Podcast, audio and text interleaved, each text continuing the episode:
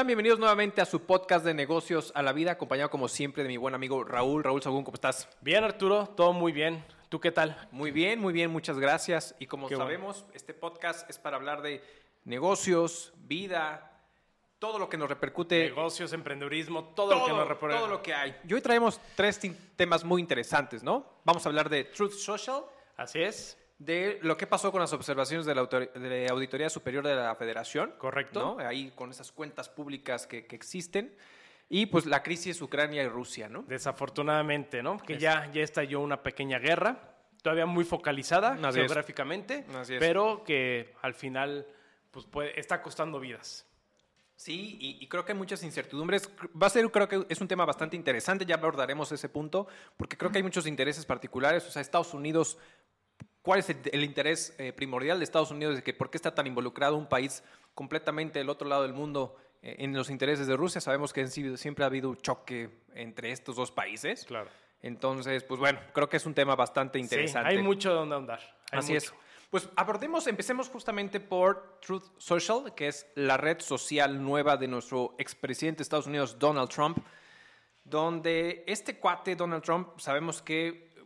vam- Y lo, voy a hacer un poquito la comparativa y cada, cada uno a sus niveles. Tenemos a nuestro presidente López Obrador que legisla a través de las mañaneras. ¿Correcto? Donald Trump lo hacía a No través de... legisla. Bueno, no legisla. legisla, Sí, no, no no, es- no, tienes razón, tienes razón. No legisla, sino que dicta agenda a, a través de, de, este, de las mañaneras. Y Donald Trump lo hacía a través de Twitter. ¿no? Exactamente. Entonces prácticamente se la pasaba en Twitter haciendo y deshaciendo mil cosas. Y justamente a partir del 2021, cuando tú recordarás que justamente empieza todo este revuelo, cuando el cambio de gobierno, cuando es justamente lo que está haciendo este Trump, eh, pues buscando nuevamente la reelección para continuar su mandato en Estados Unidos y llega Biden.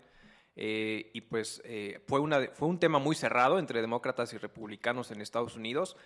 Y al final hubo un, como un ataque al Capitolio, ¿no? una rebeldía al Capitolio. Y pues en 2021 prácticamente como en, en repetidas ocasiones, Twitter y Facebook eh, sancionan a través de dándole baj- eh, bajando sus cuentas de, de Donald Trump. Y Donald Trump dice, bueno, ¿dónde está la libertad de expresión? Me están, Así me están es. este, sancionando de esta naturaleza. Y él prometió justamente abrir su propia red social, llamándole Truth Social. ¿no? Sí, correcto, correcto. Bueno, sabemos que Twitter ha sido ya, es como la red social favorita de los políticos, empresarios y demás personas como para generar comunicados, ¿no? este, y de hecho se volvió como un medio de comunicación casi oficial, ¿no? Exacto. Porque sí hacen muchas eh, notificaciones, avisos por ahí. Y en el caso de Donald Trump, como dices, durante todo su mandato utilizó a diestra y siniestra Twitter. Pero el principal problema por donde todo empieza es que este brother no tiene un filtro, es colérico, entonces lo, así como piensa y en el estado que emocional que está, avienta, ¿no?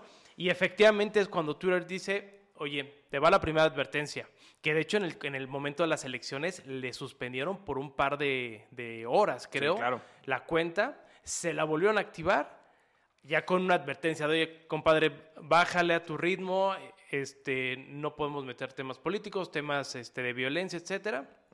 Y vamos. Le valió madres y vamos, ¿no? Exacto. Y como bien dices, empezó a decir, ok, y yo voy a hacer mi propia red social. Exacto. ¿no? A mí nadie, ¿por qué me van a privar de, un- de expresar mi libre pensamiento? Así es.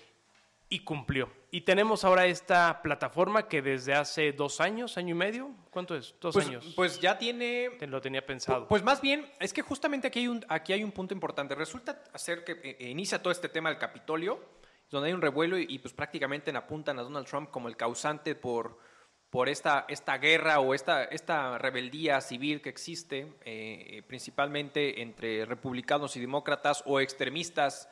eh, re- eh, eh, ahora sí que la, la- la- la Guardia de Estados Unidos, aquellos que pues, se quejan de que al final se le está quitando sus empleos y, y un sit- y mil situaciones de esta naturaleza. Y entonces ahí es cuando lo sanciona. Y en octubre del 2021, justamente Donald Trump anuncia su propia red social, que es la Truth Social, a través de su propia empresa, que es la Media, Me- Media Trump eh, and Technology ok. y se, eh, se une justamente junto con eh, Digital World Acquisition Corp, Corporation, que lo que hace justamente es unir esfuerzos y de hecho las acciones de esta última, de, de Digital, Digital World, se van a las nubes, o sea, se eleva a un 400% y entonces se vuelve una locura, tan así que el mercado tuvo que parar constantemente la venta o la compraventa de acciones porque había una volatilidad espantosa, o sea, ¿En serio? o sea fue durísima.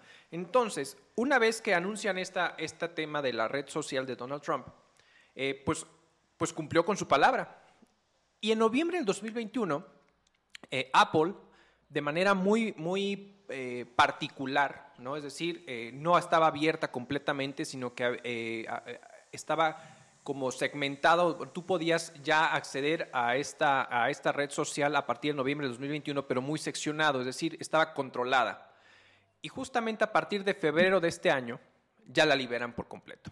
Ya se vuelve una red social, así como, como nosotros tenemos Facebook, o como tenemos Instagram, o como tenemos Twitter, o como tenemos, eh, no sé, eh, Snapchat, todas las redes sociales que existen hoy en día, que hoy es como la moda, pues Donald Trump ya ahora sí que sale al mercado con esta red social donde él asume o piensa o, que, o se dice que no va a haber sanciones por el tema de eh, lo que tú expreses, ¿no? Como tal.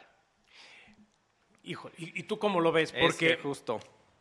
porque me, me queda claro que está bien que tengamos medios de comunicación en los cuales podemos expresarnos. Pero aquí el tema es que, y, y de hecho por eso ha sido tan criticado Facebook, tan criticado Twitter, tan criticado todas las, eh, Las plataformas plataformas. de redes sociales, porque debe de haber un intermedio, debe de haber un referee en el cual diga, oye, esta publicación te la dejo pasar o esta publicación está subiendo de tono o no puedo permitir que hagan ciertas publicaciones. Porque hay que recordar, y, sobre todo en Estados Unidos, que creo que va a ser donde va a estar más focalizada, va a ser interesante. Terminando ahorita el podcast, la voy a bajar a ver qué, A ver cómo- a ver qué cómo- tal. qué tal. Yo creo que va a estar muy focalizada en Estados Unidos y toda la gente que tiene el perfil del Donald Trump y dos que tres morbosos. Eh, pero aquí, y partiendo de esto de que va a estar así focalizada, hay que recordar que en Estados Unidos hay mucho tema de racismo, mucho tema de delincuencia, Sí. mucha, eh, mucho crimen a nivel social, ¿Correcto? ¿no? Y no sé si todavía exista tal cual, porque no vivo el día a día ya, pero el tema del terrorismo. Sí. Entonces, ¿qué va a pasar cuando dejas una red social en donde permites que todos publiquen de todo? Hemos visto estafas en redes sociales, hemos visto grupos de extorsión, hemos visto grupos de secuestro, hemos visto grupos o juegos en donde hacen que los niños se lastimen o vayan a lastimar a terceros. Claro, sí. ¿Qué, qué opinas? O sea, creo que va a, ser, va a ser un desmadre porque si este brother dice, oye, lo dejo abierto, puta, ¿qué, qué- o sea, ¿qué va a pasar con toda la sociedad que conforme esa red social? No, estoy, en esa parte estoy completamente de acuerdo contigo y yo creo que muchos de nosotros podemos estar de acuerdo en algunos puntos. Creo que la libertad de expresión es fundamental, siempre y cuando, y yo, esa es mi postura y es comentario, mi opi- opinión propia, es siempre y cuando no genere una agresión a terceros o incite a un tema de, que pueda perjudicar a terceros, como Sí. lo que pareciera que fueron estos pequeños comentarios o grandes comentarios de Donald Trump que al final generaron un revuelo en su propio país, ¿no? Sabemos lo, por lo que está, por lo que pasa en Estados Unidos, sabemos este choque de, de- de culturas, choque de, eh, de ideas, choque de muchas cosas que hay, tema de lana, dinero, todo eso, pero al final, eh, pues de hecho, y, justamente trasladando un poquito aquí a México, eh, creo que ahí sí coincido, es cómo te enfrentas a un Twitter, a un Facebook que al final controlan, porque ellos son los que controlan, o sea, al final ellos controlan la comunicación porque ellos lo que es desatan views. ¿Qué pasó? ¿Por qué, por qué Facebook ha estado mucho en el ojo de huracán justamente con, con el tema de Estados Unidos? Que de hecho, si no me equivoco, incluso ahora eh, está presentando demandas en Texas, porque al final es, oye, en Texas estaba prohibido el reconocimiento facial y entonces resulta que cuando todo este, eh, todo este tema del reconocimiento facial, tú te recordás en Facebook, cuando de repente uno subía su fotografía y de repente te... eh, como que te tagueaba Así porque es. reconocía las caras de las personas que estaban justamente en esa fotografía Correcto. entonces, eso estaba prohibido en Texas. Entonces, ahorita Facebook está teniendo eh, muchas demandas principalmente por este tipo de situaciones, porque estaba prohibido en ese estado. Sabemos que en Estados Unidos hay legislaciones particulares estatales Así y es. federales como tal. Entonces, se está enfrentando a eso. Y que estaba prohibido nada más para precisar, para uso de explotación o Es- comercialización, ¿no? Que esa es la, la cereza de Facebook. Es correcto. ¿no? Y ahorita trae un relajo. Y de, de hecho, algo similar pasó con un brother de Australia, un multimillonario, que también usaron este, a través de. No, no, no- es el contexto, ¿eh? no, no quiero decir que sea exactamente, pero que utilizaron su imagen para hacer un fraude sobre cript- criptomonedas. Exacto. Y Facebook está defendiendo decir, oye, pues es que tú eres usuario, tú tenías este perfil, nosotros creímos que sí, porque al final todo lo hace inteligencia artificial de Facebook. Así es. No es como que haya una persona validando cada uno de los comentarios, posts o promociones que genere. ¿no? Es correcto, no, y entonces justamente todo esto, todo esto lo que está generando, pues es, es este revuelo y este, este conflicto, donde sí creo que debe haber una regulación, porque lo que sucede es que muchas veces le das más, mayor promoción, ¿qué es lo que, su- hablando con todo este tema, Facebook le estaba, al parecer su algoritmo, le estaba dando promoción a más cosas malas, suicidios, este... Sí, cosas morbosas, co- cosas morbosas, ataques todo eso. A situaciones que te pueden generar valor como tal, ¿no? Claro. Como este podcast. Entonces, eh, Exactamente. entonces, aquí al final, lo que estaba sucediendo es todo esto. Entonces, creo que uno de los conflictos es el poder que tienen estas grandes plataformas para decidir quién sí, quién no y cuál es la agenda que dictan. Así es. Tan es así que incluso en su momento nuestro presidente dijo que también quería abrir una propia red social. Porque Twitter también lo estaba censurando. Exactamente, ¿no? Entonces, bajo esta propia agenda, sí coincido y sí creo que debe haber una libertad de expresión para que luego no te anden fichando en cuánto ganas en una mañanera, Exacto. porque te expresas, ¿no? Sí, en, sí, en sí. tu labor de periodística. Pero al final, el punto aquí es que ahí sí coincido con el presidente, coincido con Trump, pero con ciertos límites. Correcto. ¿no? O sea, al final sí creo que cuando tú estás ocasionando un conflicto, eh, eh, sí creo que debe haber sanciones y temas regulatorios alrededor de esto, ¿no? Pero- y, y ahí intervienen los estados, los Sí, países, ¿no? Sí, correcto. Pero ojo, hay que tener, como dices, cierta medida, pero cierta medida social. Exacto. Porque casualmente estos dos que se quejan son, se están quejando, pero porque ellos le están cortando su, entre comillas, su derecho de expresión, pero porque su, uno atacaba. Sí. Era violento, era agresivo, y el otro porque supuestamente lo estaban atacando a él y había muchas fake news, ¿no? Y Exacto. que de- repente resultó que habían encontrado granjas de bots en donde el propio Morena había contratado para utilizar Facebook y otras redes sociales en apoyo a Obrador. Entonces, sí creo que deben de tener una conciencia social y no particular. Así ¿no? es. Pero bueno, es el primer punto. El primer punto es lo social de, la, la- de la red de Donald Trump. Segundo, ¿cómo lo ves para el tema político? Es justo, es un tema. Para el tema político creo que va a ser un papel fundamental y yo creo que englobando un poquito la trascendencia de lo que son las redes sociales hoy en día. Hoy en día, perdón que lo diga, pero las televisoras van para abajo. Sí, ¿no? Entonces van para muertas. abajo y entonces todo todo mundo eh, va a ir arriba a través del, del uso y la explotación de las redes sociales e incluso es en cuál te mueves para hacer este en vivos que generalmente ahorita está generando mucho revuelo Twitch para hacer en vivos este Facebook y entonces decides también incluso aquí a dónde moverte porque también es quien te puede pagar, ¿no? Así es. Y quién te genera mejor beneficio como creador o explotación de tu imagen, de tu marca o creador de, eh, de, de situaciones como un tipo de podcast o lo que tú quieras y mandes. Aquí el tema político es, eh, yo creo que, eh, que poco a poco hemos visto y lo hemos notado aquí en, en nuestro país que conforme van avanzando las, eh, las, las- no las campañas, pero más bien cuando vienen nuevas elecciones o campañas políticas para las elecciones, eh, como ahorita existe el tema, justamente que nos vamos al tema de... eh, de la revocación de mandato. ¿no? Entonces, muchas veces se, se añaden o se acobijan de las redes sociales. Entonces, creo que hay una línea muy delgada entre cómo saber usar una red social para llegarle a más personas, porque creo que cada vez estamos más inmersos en el tema de las redes sociales y la gente hoy en día, la verdad es que muy pocas veces escuchas la radio. Todavía la radio sí, pero la televisión abierta como tal ya es muy, Sí, ya- muy- ya para casi abajo. no. Entonces, generalmente te vas a redes sociales y ahí es donde encuentras gran parte de las notas o noticias como tal. Entonces, el papel fundamental desde el punto de vista político es qué tanta libertad la política mexicana o la política de los países van a darle oportunidad a que las redes sean libres, sí reguladas, ¿no? Así es. Sí reguladas, ¿no? Pero que al final te den la libertad de no decir a quién sí y a quién no. Porque no di- ¿Por qué? Porque al final es, es ese señalamiento de si eres sí o no, por el simple hecho de no pensar o creer en lo mismo que tú y me vas a sancionar para no hablar de ello, creo que ahí hay un error. ¿No? Claro. Y, no, y, y hablo no del tema de incitar a la agresión ni nada por el estilo, simplemente por diferir en el pensamiento, diferir en el tema de yo no pienso lo mismo que tú, yo creo, yo tengo otras creencias, que es válido, funda- fundamenta- eh, fundadas y motivadas, lo que tú quieras y mandes, pero al final es no me puedes venir a sancionar por no pensar igual que tú, porque entonces no se crea un debate, ¿no? Como Así tal. es, así es. Oye, pero en- enfocándonos políticamente perfilado a elecciones, No. ¿crees que sea una herramienta? Porque sabemos que Trump todavía tiene aspiraciones. Se quedó con, con ese segundo round que la mayoría de los presidentes de Estados Unidos tiene, que es el segundo bloque de mandato. Eh, trae mucha fuerza. Vimos que le hicieron un juicio político a Donald Trump para temas de Rusia, Sí. que al final salió libre, no, le dete- no le demostraron Nada, eh, nada las acusaciones.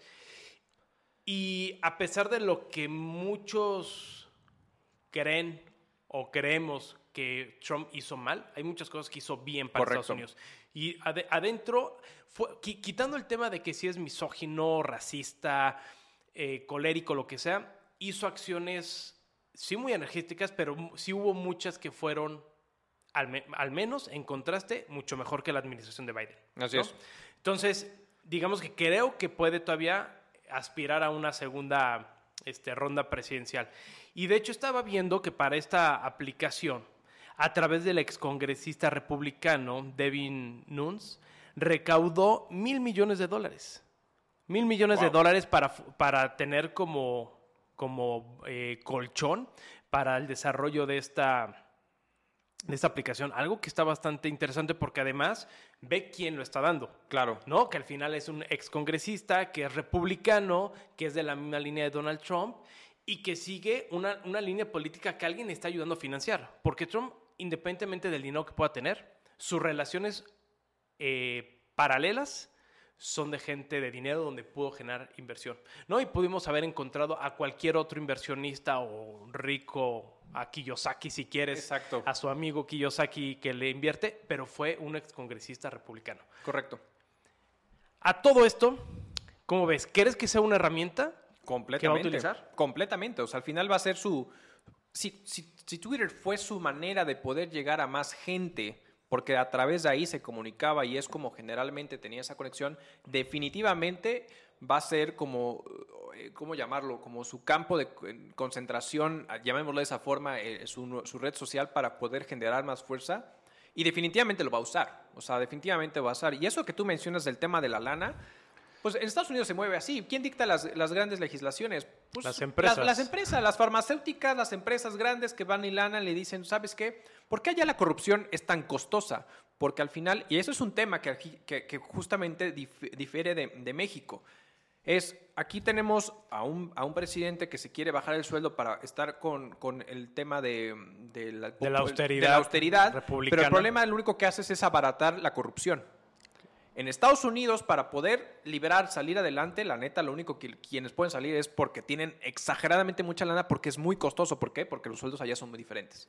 ¿no? Entonces, pero bueno, Y que también es algo más público, porque lo manejan como donación o aportación hacia una, una causa, un partido, etc. es correcto. ¿no? Entonces, es completamente, y sí, definitivamente va a ser una causal. Entonces, ¿crees que vaya a durar? Porque acuérdate que tra- traemos a nivel mundial una observación de Facebook por ayudar o manipular o, o ayudar a manipular a la sociedad en temas políticos. Mira, yo creo, no sé si vaya a durar, pero por lo menos va a durar mientras Trump tenga fuerza. En el momento que Trump, desde mi punto de vista, no tenga fuerza, no va a durar. ¿Por qué? Porque al final es, habría que entender un poquito la naturaleza de lo que te va a ofrecer esta red social en comparación de las que ya existen.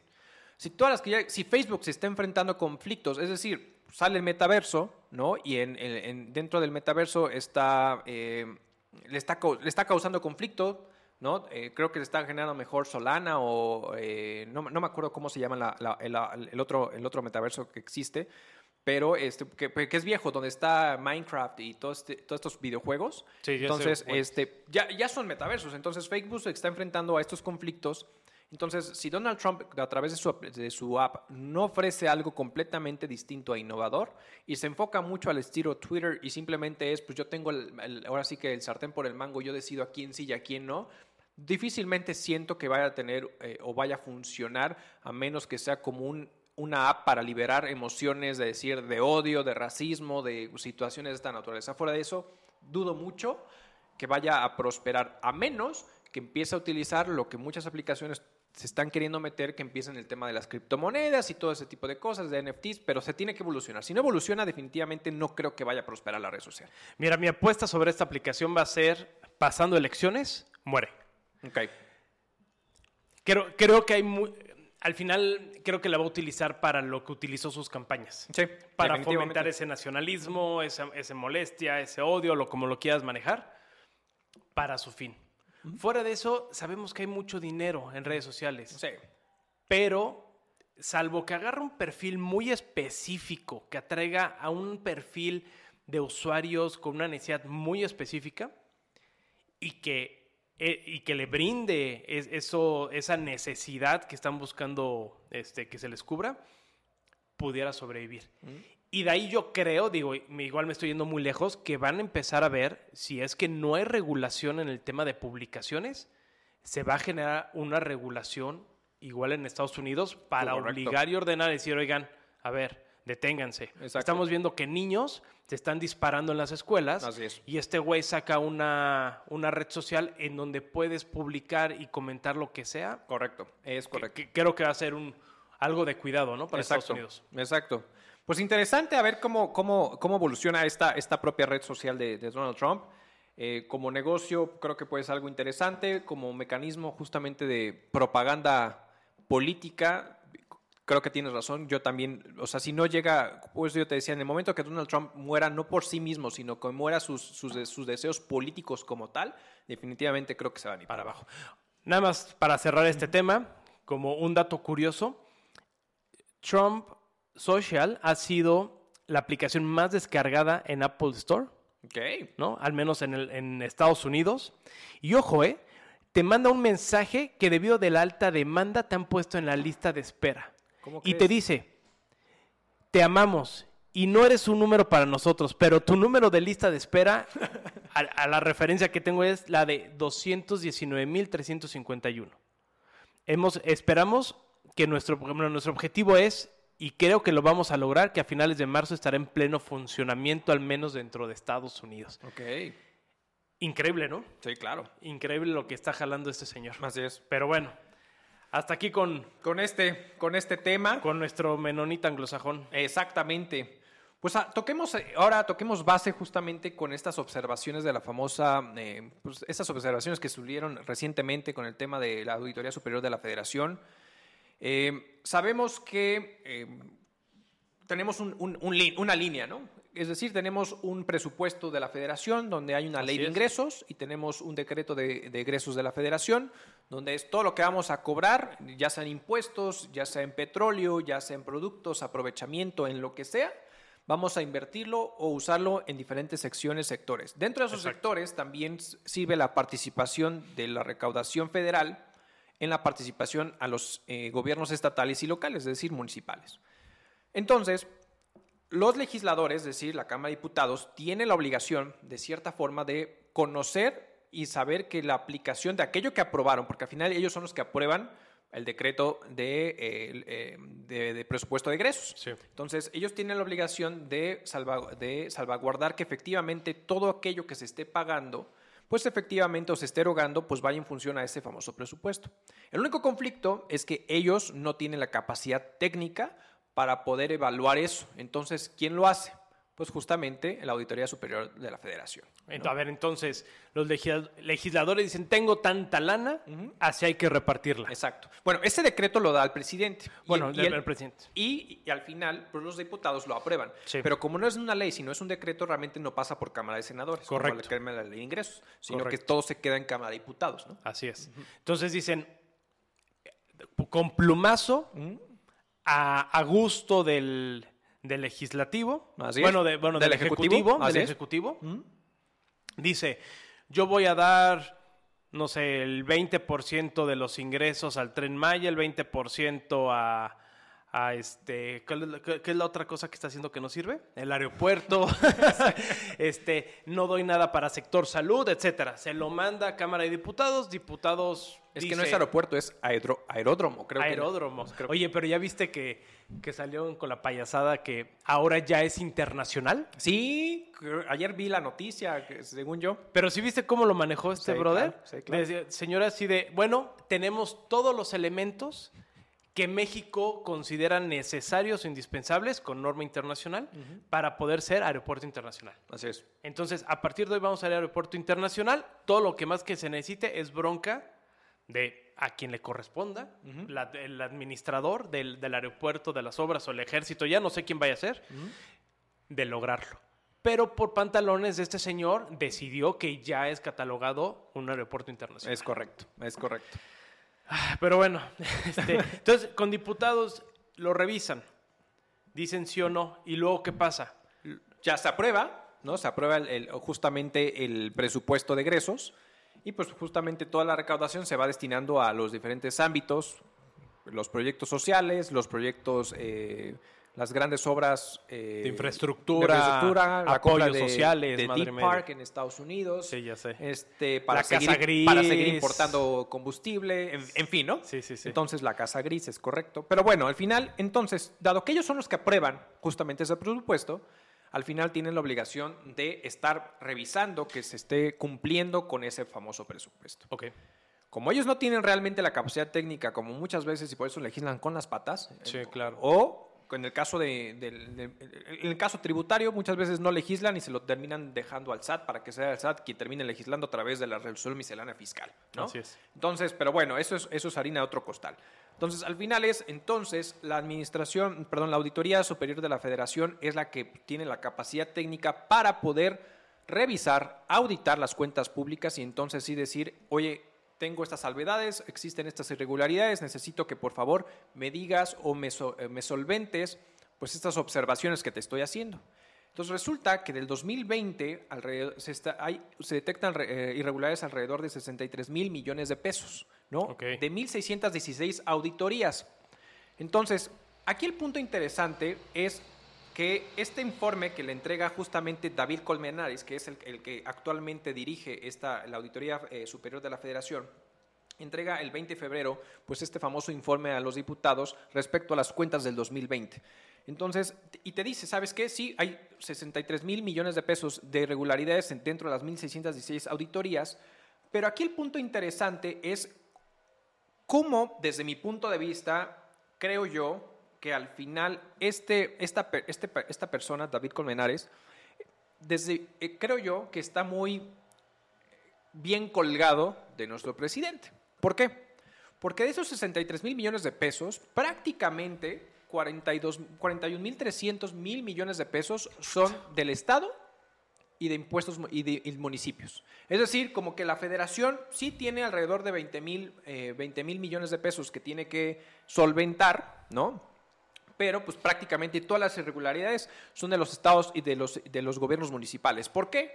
Porque al final, como yo les comentaba, gran parte de esa recaudación federal pues sí hay transmisión, estas famosas transferencias que existen muchas veces entre el gobierno federal a los gobiernos estatales y a los gobiernos municipales para parte de los presupuestos. Entonces, obviamente, cuando en un momento dado un municipio y un estado no, recau- eh, no utiliza en- dentro de sus propios presupuestos de egresos en sus diferentes niveles, tendrían que estar regresando al gobierno federal pues esos sobrantes de lo que no se gastaron. Sí. Entonces, pues detecta la auditoría estas famosas irregularidades y hace observaciones. Ahora, el punto importante es en dónde está localizado principalmente estas irregularidades y está en agricultura, en salud, en bienestar, en educación, en comunicaciones y transportes.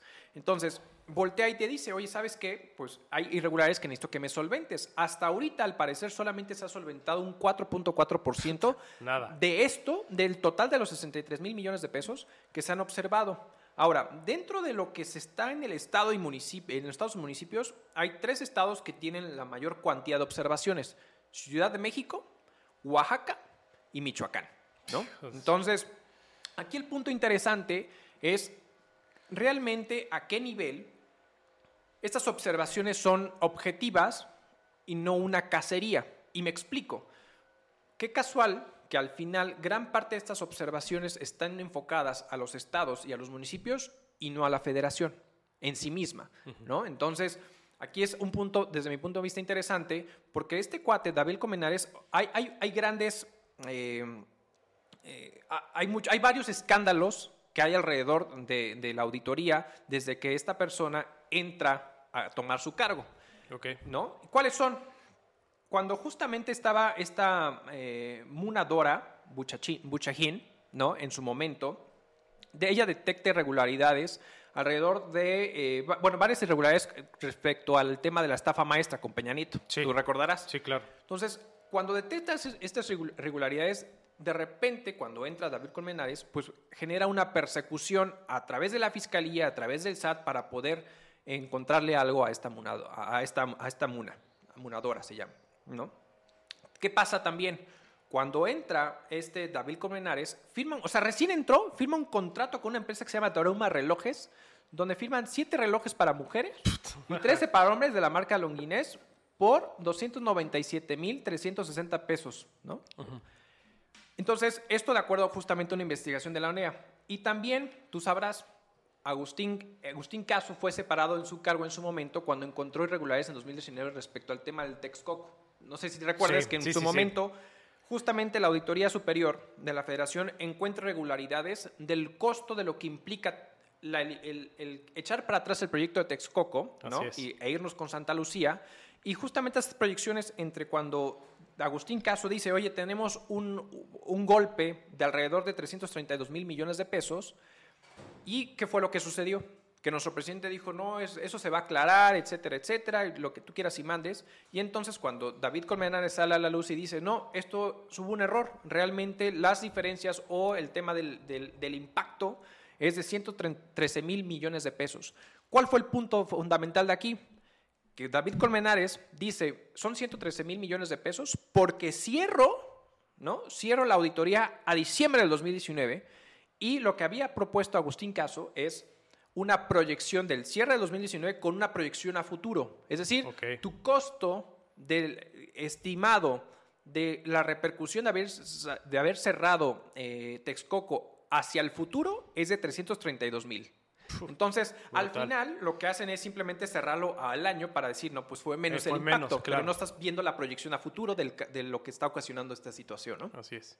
Ok, oye, a ver, para regresar un poco, ¿no? Para, para para que nadie nos perdamos en la línea. A ver, entonces, eso lo que está haciendo, lo que hace la auditoría, parte de su actividad, eh, su atribución es, revisar cómo se hacen las erogaciones del presupuesto. Así es.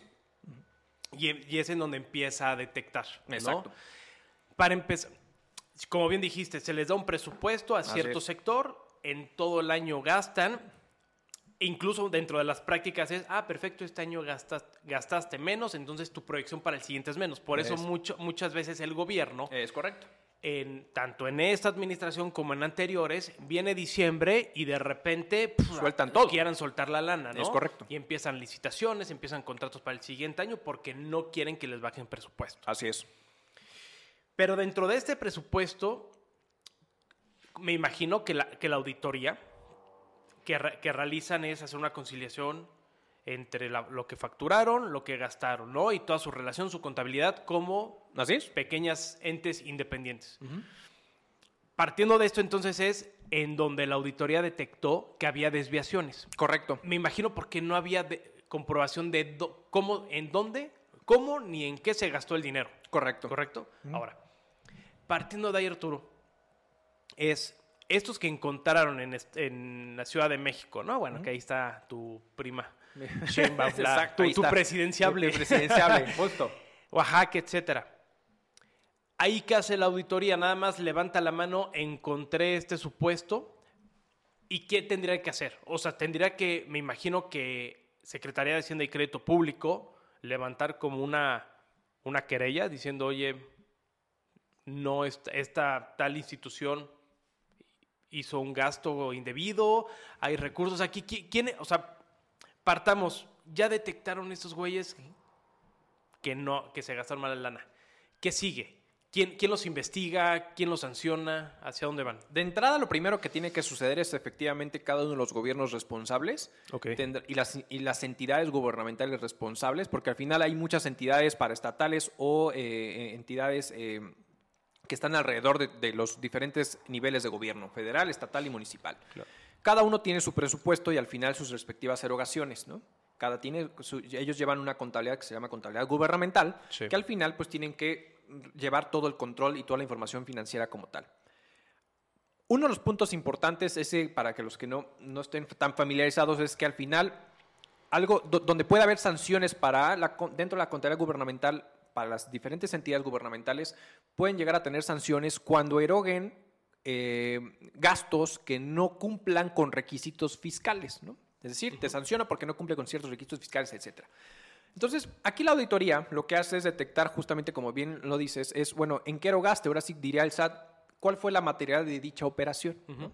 Entonces, para entender, de cierta forma, que realmente tiene un, tiene, hay, un, hay un tema de, de, eh, pues, tenga congruencia con lo que estás gastando, incluso hasta con el precio, porque luego muchas veces sabemos Le inflan el precio. que le inflan el precio porque al final a veces el con el que haces el contacto para poder entrar a ser proveedor del gobierno te dice pero súbele tantito porque La tajada, como toca el hijo de tajada". Bartlett. exactamente no entonces al final eso es justamente lo, lo que haces entonces la auditoría lo que tiene que hacer una vez que hace esas obs- observaciones pues cada una de las entidades gubernamentales tendrá que hacer o solventar dichas observaciones si no se observan, puede haber llevar sanciones. Y dependiendo del tipo, o sea, una, una, una sanción que puede llegar, desde mi punto de vista, a incluso a un, a un quitarte del cargo, ¿no? Ok. Porque si es que es, un- fue un agravio eh, importante, ¿no? Para el erario público. Porque al Sí. final, toda esa lana es lo que tú estás pagando, lo que tú estás pagando, lo Claro. que todos los contribuyentes están pagando. ¿Y por qué digo lo que están pagando? Porque gran parte del presupuesto de ingresos de la federación viene de contribuciones, ¿no? Entre aprovechamientos, eh, seguro social, impuestos, eh, productos, etcétera. Todo ese tipo de situaciones más o menos se equiparan a un 52% de la recaudación que se hace a nivel ingresos. Entonces, la mitad del presupuesto son tus contribuciones. Claro. Y, sa- y sa- y sabes que estaría súper importante eh, hablarlo. Y de una vez te propongo que hagamos un podcast sobre esto, un episodio, sobre el pacto fiscal. Exacto. Porque de hecho, el este se me fue el nombre de ahorita. ¿Alfaro? Alfaro. Alfaro ya levantó la, o sea, es parte de los que dicen, oye, no, o sea, no me quiero salir del pacto fiscal y ahorita explico qué es el pacto fiscal, pero debes de tener una distribución de, de- de- de recursos Equitativa. equitativa, ¿no? Y para los que no saben qué es el pacto fiscal, eh, conforme a la Constitución, te dice que cada uno de los estados es responsable de hacer una recaudación de los impuestos Así es. y sobre esos, eh, esos ingresos que perciban, ellos tienen que ver- eh, arreglarse y gastar, eh, convirtiéndose en su presupuesto y hacer toda su planeación. Exacto. Como había muchos estados en los cuales no generaban lo suficiente, como Tabasco, Oaxaca, Chiapas, etcétera, lo que se acordó, no me, acuer- no me acuerdo, pero habrá sido en los ochentas, ¿no? Ujú. O antes, digo, luego lo precisamos, fue que todos los gobernadores acordaron que todos los estados iban a hacer recaudación y se lo iban a pasar al gobierno federal para que éste repartiera, en teoría, de manera equitativa, Exacto. Recursos a todos los estados para que todos tuvieran dinero para gastar, ¿no? De hecho, es el eterno pleito de Monterrey, de Guadalajara, Correcto. de Tijuana, etcétera, porque pues hay muchas, muchos estados en los cuales, bueno, Baja California, muchos estados donde tienen un alto ingreso de recaudación, Y poca y participación. poca participación Exacto. en esa distribución. Es correcto. ¿No? ¿No? definitivamente. Entonces, bueno, nada más ese era el paréntesis, creo que es un tema importante porque sí, como al final bien dices, ¿no? O sea, tú pagas impuestos, pero lo terminan dando no necesariamente a tu estado y a los que se los dan no los utilizan de manera correcta y es donde llega la auditora a decir, oye, ¿qué pasó? ¿Qué pasó? ¿No? O sea, ¿qué, O qué pasó, ¿qué pasó ahí justamente? Y no, y coincido completamente. Y ojo, no estoy en contra de David Colmenares, no estoy en contra de la auditoría, estoy en contra de que efectivamente, si al final, es, y fue el buen punto, si gran parte de, eso- de esas erogaciones que se están ejecutando proviene de un 50% de nuestros impuestos como mexicanos, a los que estamos obligados, siempre lo he dicho y creo que siempre lo hemos comentado, es nos falta cultura tributaria. Nos falta, Claro. queda claro que nos falta cultura tributaria. Pero al final es, bueno, ya que estamos ahí, yo también diría, nos falta cultura política, porque al final es eh, esa, esa participación de decir, oye, a ver, eh, estamos, estamos pagando impuestos, esa mitad de ese bonche, de esa bolsa, se va a X erogaciones, bueno, va- que, que se esté dando un buen uso. Ahora, si no se está dando un buen uso y que hacen estas observaciones, definitivamente es, ok, si se hacen esas observaciones, está perfecto, pero que haya sanciones de por medio y que no quede el dinero perdido. Exactamente, ¿No? porque es lo que te iba a decir. Pues ya lo detectaron, ¿qué chingados hacen? ¿No? O sea, yo nunca he visto que metan a un secretario o a un gobernador realmente por la, la malversación de, de De fondos, recursos, ¿no? exacto. O sea, sí se, sí se ha visto algunos, pero que es más tema político como un tipo Duarte. Exacto. ¿no? Pero realmente, ¿dónde están los secretarios? En salud, Secretaría de Salud siempre ha habido Claro. mal manejo de recursos. Digo que no, que no, que ni se mencione el tema, el tema de, de este, de recursos, de Semarnat. sino- o sea, siempre lo ha habido. sí, o sea, siempre ha habido observaciones, pero ¿qué pasa? Nada. Exacto. Nada, nada más dice, oye, hubo un mal manejo, híjole, tachecita para Arturo, pero nunca ha habido una, bueno, no quiero llamarlo persecución, pero no ha habido una sanción real o un responsable directo Así en es. donde el gobierno federal diga, oye, tráemelo a rendir cuentas Correcto. o generale tal sanción. Es correcto. Completamente de acuerdo contigo. Entonces, ¿de qué nos sirve? O sea, e- es, esta auditoría o este, este órgano, pues está bien para desenmascarar, en, te- en teoría, ¿no? Para detectar, pero... ¿Y cómo usas ese desenmascare? Porque al final es, ah, buen punto. porque a lo mejor es lo único que estás haciendo, o sea, tenemos ahorita revocación de mandato, en 2024 vamos a tener nuevamente elecciones, y entonces, si el único uso de esta figura es para fines políticos, Claro.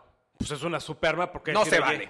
Todos estos güeyes son los que deben, hicieron movimientos, son de tal partido. exactamente. Y, y si Obrador no tuvo el descaro de presentar cuánto gana Valores de Mola, ¿tú crees que no va a tener el descaro de poder decir, Tal. canción, oye, a ver, todos estos de, de tal partido o tal gobierno dete- eh, detectamos desviación y obviamente proteger a los suyos? Claro, claro, claro, porque es el pueblo bueno. Es el pueblo bien, es el bienestar. Exactamente.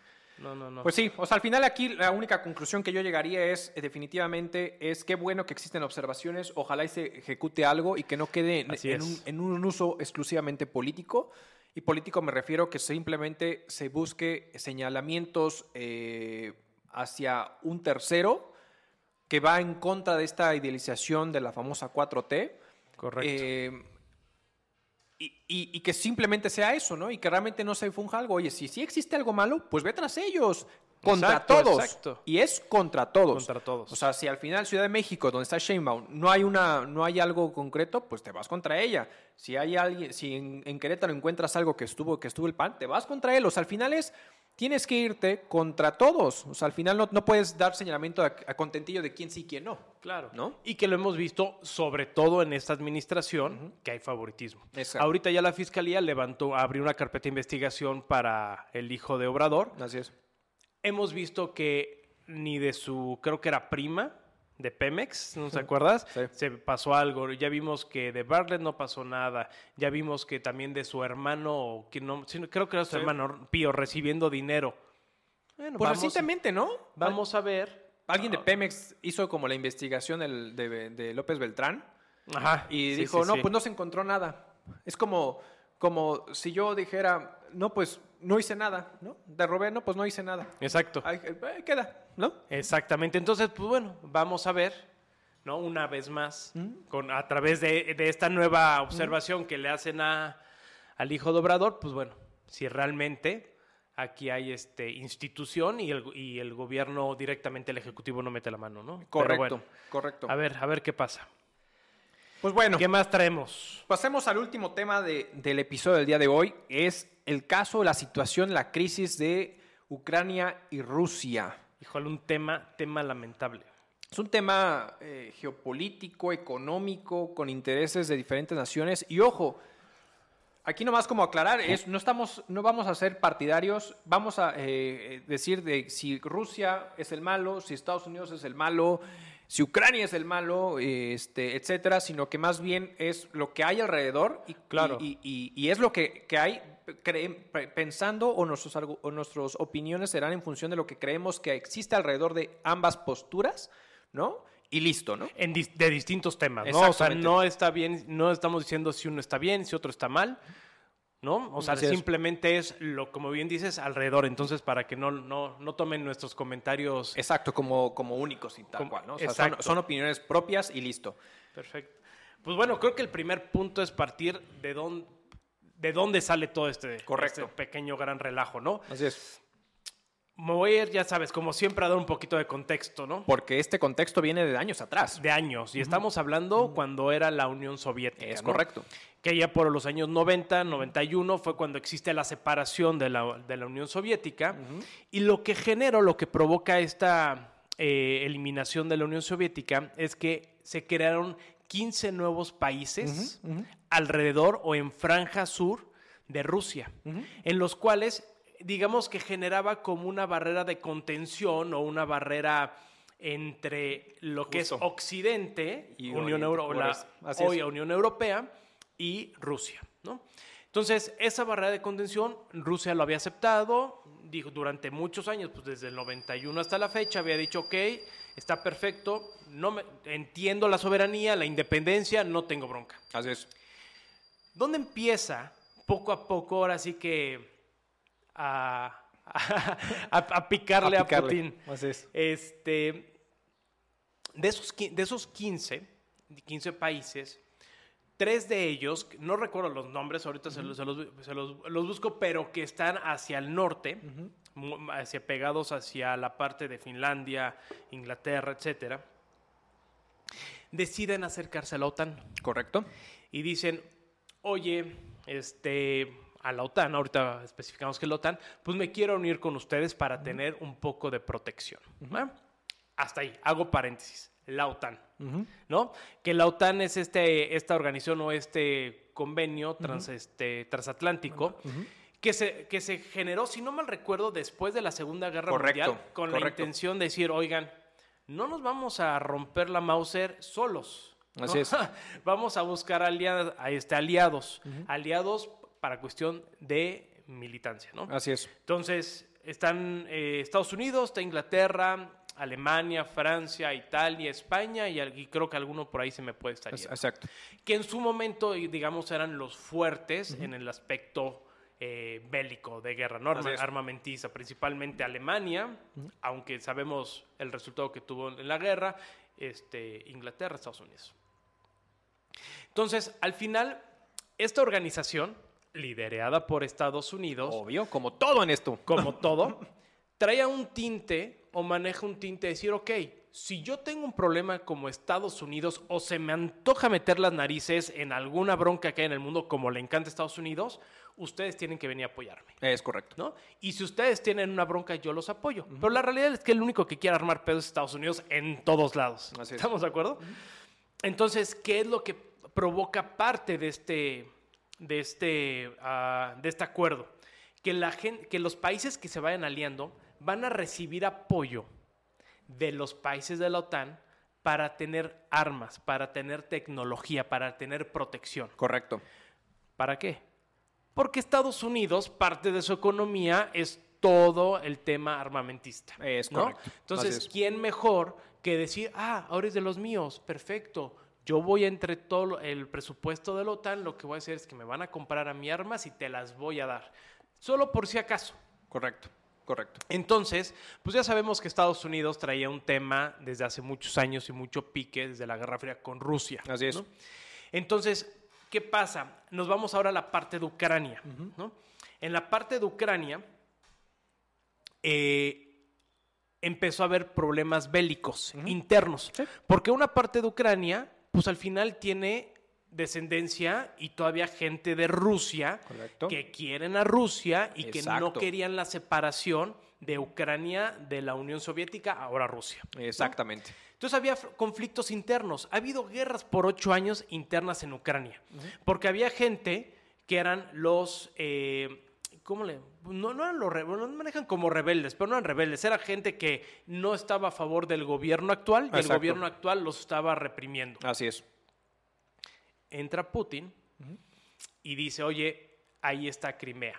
Que es una partecita abajo de Ucrania correcto. y que es una parte súper estratégica, que ahorita lo platicamos más adelante, para todo el tema, no solamente eh, bélico, bueno, ¿cómo decirlo? De geopolítico. De, de protección, sino también económico. Así es. Porque da al Mar Negro. Exacto. Entonces, tiene una estrategia brutal para poder hacer distribución de energía, de gas, De etcétera. todo. Para todo. Porque conecta Rusia con parte de Asia, con parte de Europa, ¿no? Es correcto. Hasta ahí vamos bien. Hasta vemos bien. Entonces, bueno, de buen o mal modo, llega a Rusia y dice, este, este, Crimea es mío. Así es. ¿Y en qué? Y, pero había respetado, o sea, había respetado a Ucrania hasta cierto punto. Así es. En donde empieza a picarla a Putin el tema de Ucrania. Porque Estados Unidos empezó a hablarle al oído bonito a, a Ucrania para Exacto. decirle, oye, yo te ayudo, fórmate en la parte de la OTAN. Es correcto. yo te cuido para que tu guerrilla o tus problemas internos los soluciones. Es correcto. Porque Ucrania a la vez también estaba en negociación con la Unión Europea para formar parte de. Así es. ¿va? Y de aquí termino este contexto y para, para no, no quiero abarcar demasiado. Y es donde dice Putin, espérame, en el momento en donde Ucrania se forme parte de la OTAN ¡Pum!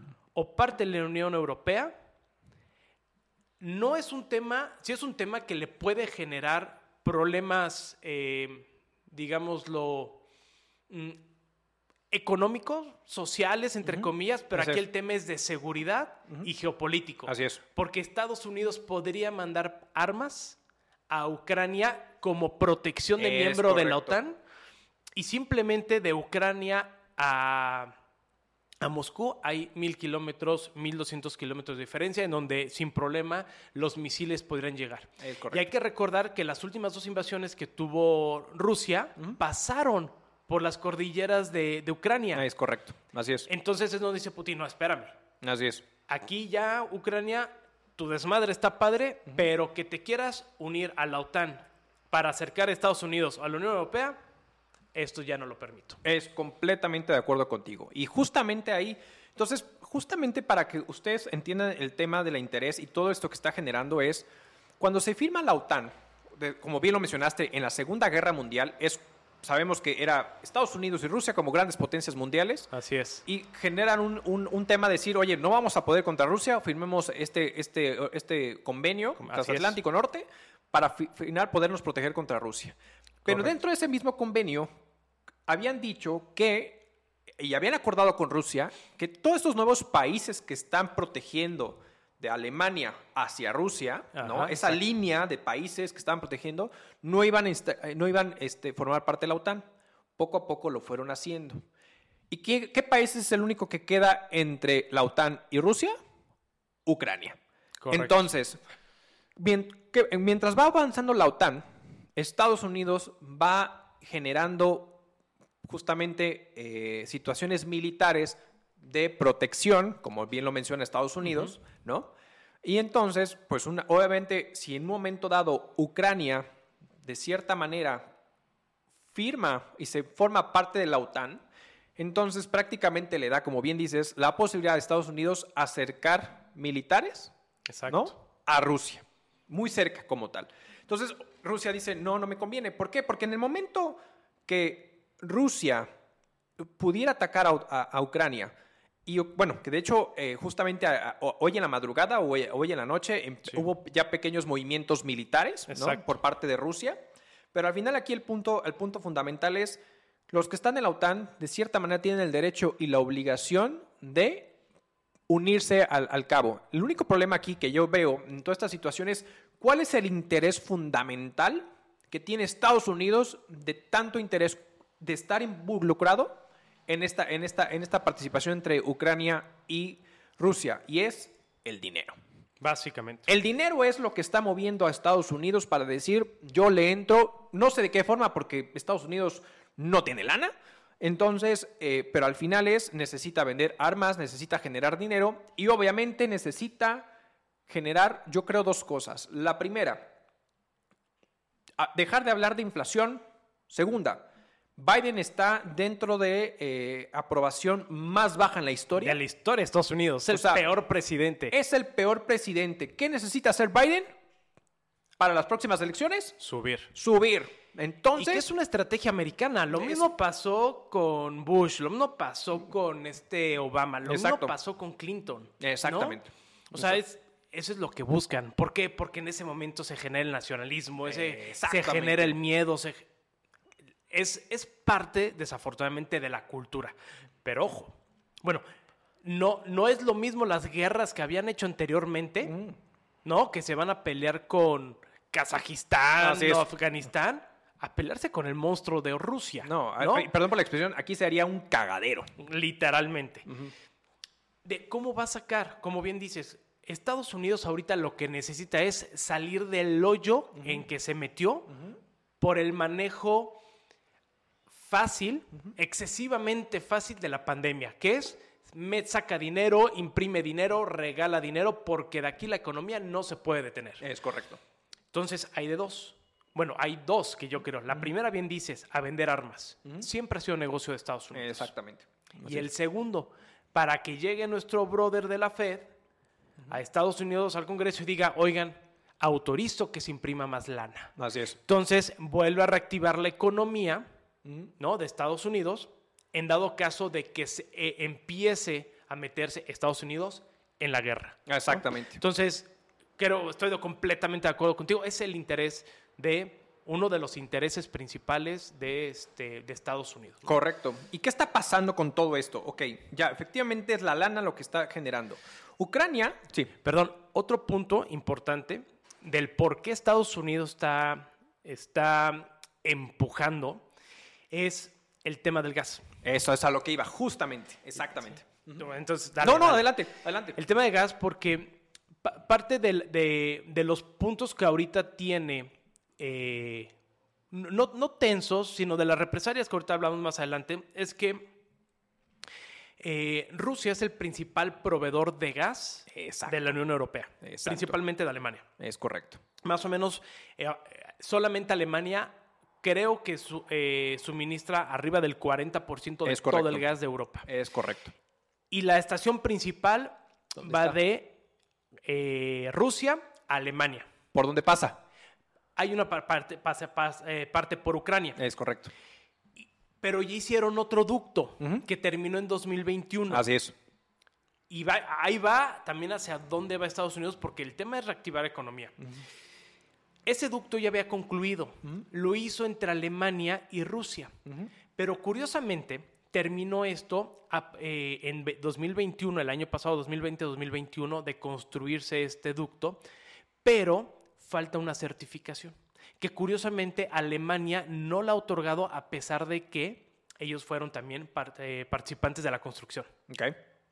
Pero adivina quién le ha estado hablando al oído y picándole la costilla a Alemania. Estados, Unidos. Porque dice, cómprame a mí. Y Alemania dice, yo no te voy a comprar a ti porque tú me lo traes en barco, güey. Sale carísimo, es mucho más riesgoso. En puertos no tengo infraestructura. Claro. Este, en, esa, en esa parte de Europa no hay infraestructura para el descargo de gas natural. No, güey. Entonces, ¿qué hace? ¿Qué es lo que está buscando Estados Unidos? Empujar. Porque ¿qué fueron de las cosas que de las sanciones hicieron? Ya se canceló. Ya no es solamente que no le diera la certificación a Alemania a ese ducto de gas, ya canceló el ducto. Así es. Entonces, ahorita ya no hay posibilidad, hasta que se levanten las sanciones, de poder echar a andar y la certificación y pasemos. Entonces, ahorita, ¿quién podría ser El Salvador, Arturo, para, para vender gas de momento? Estados Unidos. Claro, Estados Unidos. a Estados Unidos le conviene. Exactamente. Tan es así que el precio del petróleo, el precio del gas subieron. Exactamente. Genera guerra y ¿qué consumes en guerra? Petróleo. Exacto. ¿Y qué tiene Estados Unidos? Es correcto. Petróleo. Es correcto. Es Entonces, correcto. a pesar, creo que ha sido, ojo, no me gusta la participación de Estados Unidos hacia cómo se está moviendo en esta parte, porque creo que son como esos eh, pinches chamacos de la escuela que nada más están empujando para que dos se rompan la madre. ¿no? Así Exacto. nada más van empujando así de, uh, sí, te está diciendo esto, y em, no, nada más, nada más se empuja y provoca. Pero a cierto punto es inteligente Estados Unidos porque sin meterse está haciendo pequeñas reactivaciones. ¿no? Correcto. Tiene la posibilidad del gas, el petróleo está subiendo, tiene la posibilidad del tema de armas. Así es. O sea, desde Sí, atrás, desde bambalinas, empieza a mover cosas. Exacto. Definitivamente es un tema de lana. Yo ahí añadiría un punto interesante en, en- en este, en esta pequeña conversación con café que estamos haciendo. Eh, yo siento que Estados Unidos no la tiene fácil, porque obvio, eh, Ucrania no está en la OTAN. Entonces, ¿qué es lo único que están haciendo ahorita los países que estamos escuchando? Sanciones, sanciones, sanciones. ¿Qué son esas sanciones que pueden llegar a existir? Que a lo mejor Estados Unidos le dice a Rusia, pues quitamos el SWIFT, entonces no puedes enviar ni mandar dinero y tu dinero es inservible. Así es. Entonces, ¿qué queremos que preserve? El tema del dólar. El dólar es lo que controla. ¿Por qué? Porque muchas veces cuando tú quieres cambiar monedas, tiene que pasar por el dólar. Correcto. Pero ojo, ¿qué fue estratégicamente lo que Ucrania ya había hecho en su momento? Y después de que Putin dijo, estamos en contra de las criptomonedas, ¿qué fue lo que hizo recientemente? Las reactivó, las legalizó. Las aprobó. Exacto. Exactamente. ¿Por qué? Porque entonces dice, ya sé cómo deslindarme de Estados Unidos y del dólar. ¿Quién está detrás de eso? ¿También quién está apoyando todo este rollo? China. China, claro. Claro, y, muy inteligente Putin porque ya sabemos que las, las, eh, las sanciones de Estados Unidos son temas comerciales. Exacto. Pero ojo, est- esta- Estados Unidos creo que no está dimensionando bien porque esas sanciones se las puede aplicar a una Cuba, se las puede aplicar a un Venezuela, se los puede aplicar a un África, incluso hasta México, pero no se lo puedes aplicar a una de las potencias mundiales que tiene de aliado comercial y al lado socio, digámoslo así, porque en todos los aspectos, incluso en temas bélicos, al- a la potencia más grande del mundo, que es China. Exacto. Y que ahora, ahora sí, como dicen ambos dos, eh, quieren de- derrocar a Estados Unidos porque ya están hasta la madre de que todo esté dolarizado. De hecho, ya hay temas de hace muchos años en donde quieren despegar el dólar del petróleo. Exacto. Quieren eliminar ese SWIFT, como dices, en donde, donde generas transferencia de una, de una tipo de, de una moneda a otra moneda, tienes que pasar a dólar. Todo está dolarizado. Exactamente. Entonces, creo, lo, lo que tú es súper importante porque creo que ellos ya lo tenían pensado. es correcto. Es decir, ok, ¿qué- qué- dentro de las cosas, ¿qué me puede hacer Estados Unidos? Y Putin lo dijo antes, ¿eh? Me cancelan el ducto, les va a costar más a Europa. Exacto. A mí no. Exacto. Me va a, me va a cancelar el, el dólar. Tienen una reserva, más o menos estaba viendo que arriba creo que de los 500 mil millones de dólares. O sea, como para aguantar este, lana que, que creo que se puede limitar un poco por estas sanciones, salvo que le digan a su socio China, oye, pues ya no lo quieren en dólares o mi deuda ya no es en dólares, mejor son en, en yuanes, Yuanes. ¿no? Y como bien dices, la criptomoneda, algo muy inteligente porque dice, la criptomoneda es descentralizada, Exacto. me vale. Es correcto. ¿No? Y justamente ahí, en ese punto interesante, algo que ya venía un antecedente es que la Unión Europea, China y Rusia ya estaban trabajando y y vienen trabajando en crear como una homologación de moneda, ¿no? Sí. Para contrastar justamente al tema del dólar. ¿Qué pasaría justamente con todo esto? Y Rusia dice, pues ya no lo vendo en dólares, lo vendo en yuanes porque tengo el poder de China. A lo mejor no criptomonedas por el tema de la variación y lo que tú quieras y mandes y no se quieren arriesgar a ese tema. Pero a lo mejor en yuanes, Exacto.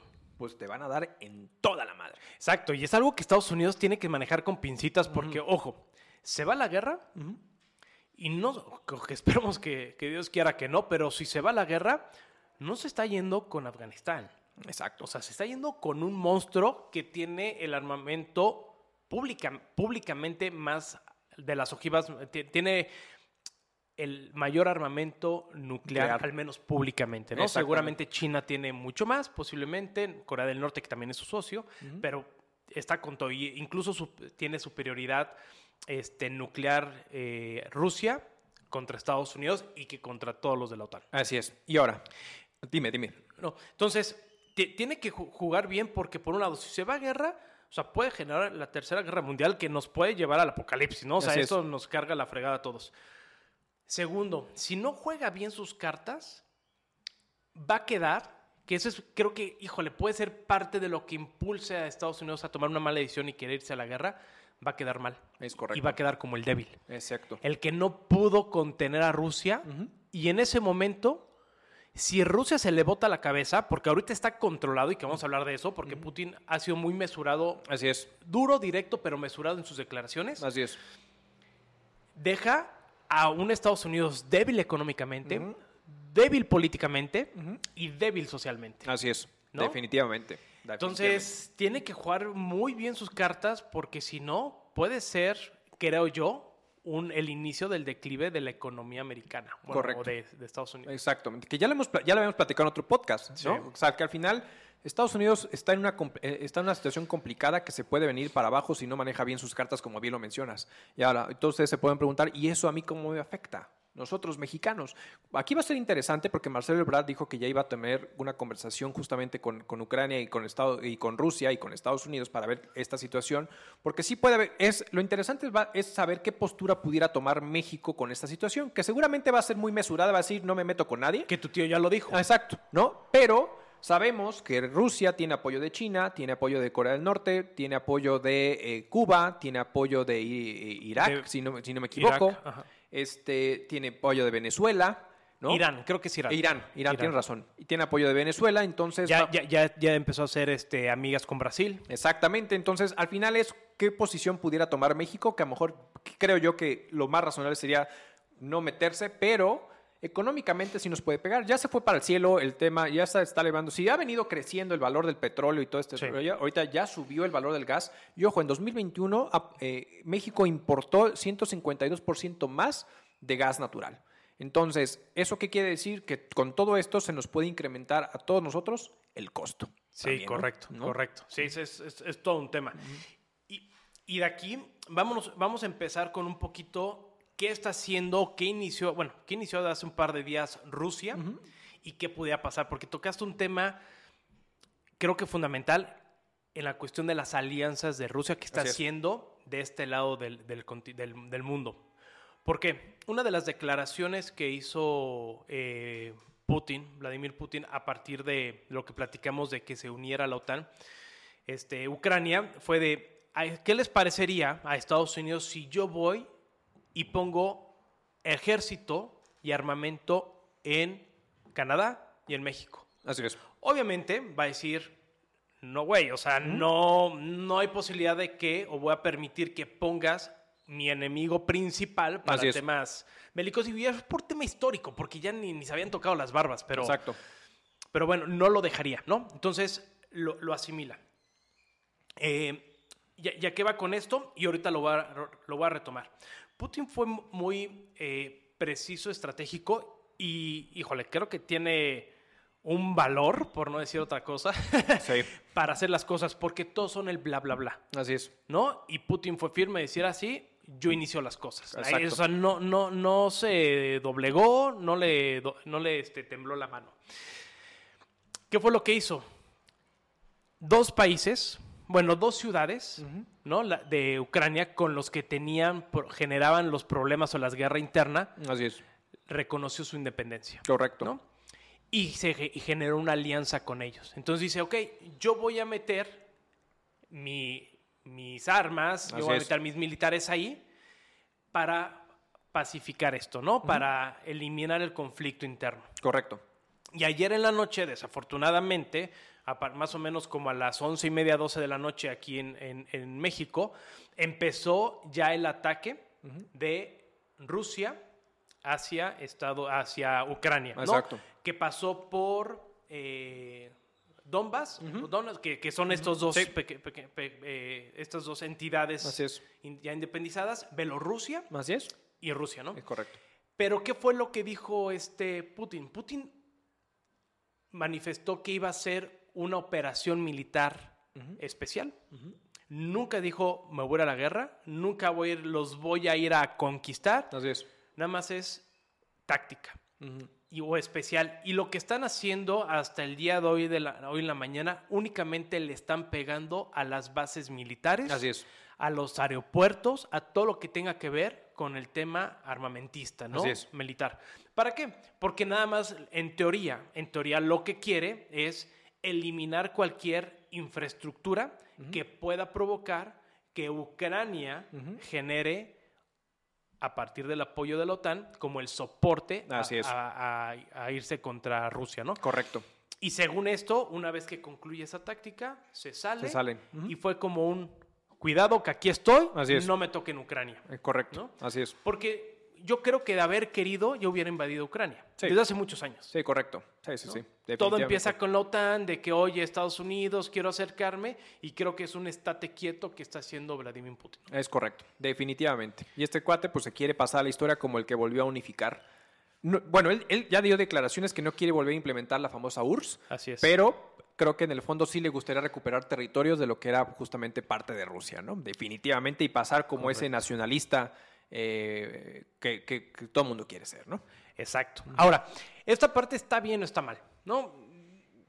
Mira, yo, creo que en un tema político-social no está bien, ¿no? Correcto. es- por ahí escuchaba un, una- una- un- un ejemplo como si llegara a Estados Unidos y dijera, ah, las Baja Californias eran, formaban parte de California. Exacto. Entonces, a partir de hoy, yo, Estados Unidos, Así es. por un plumazo, reconozco su independencia.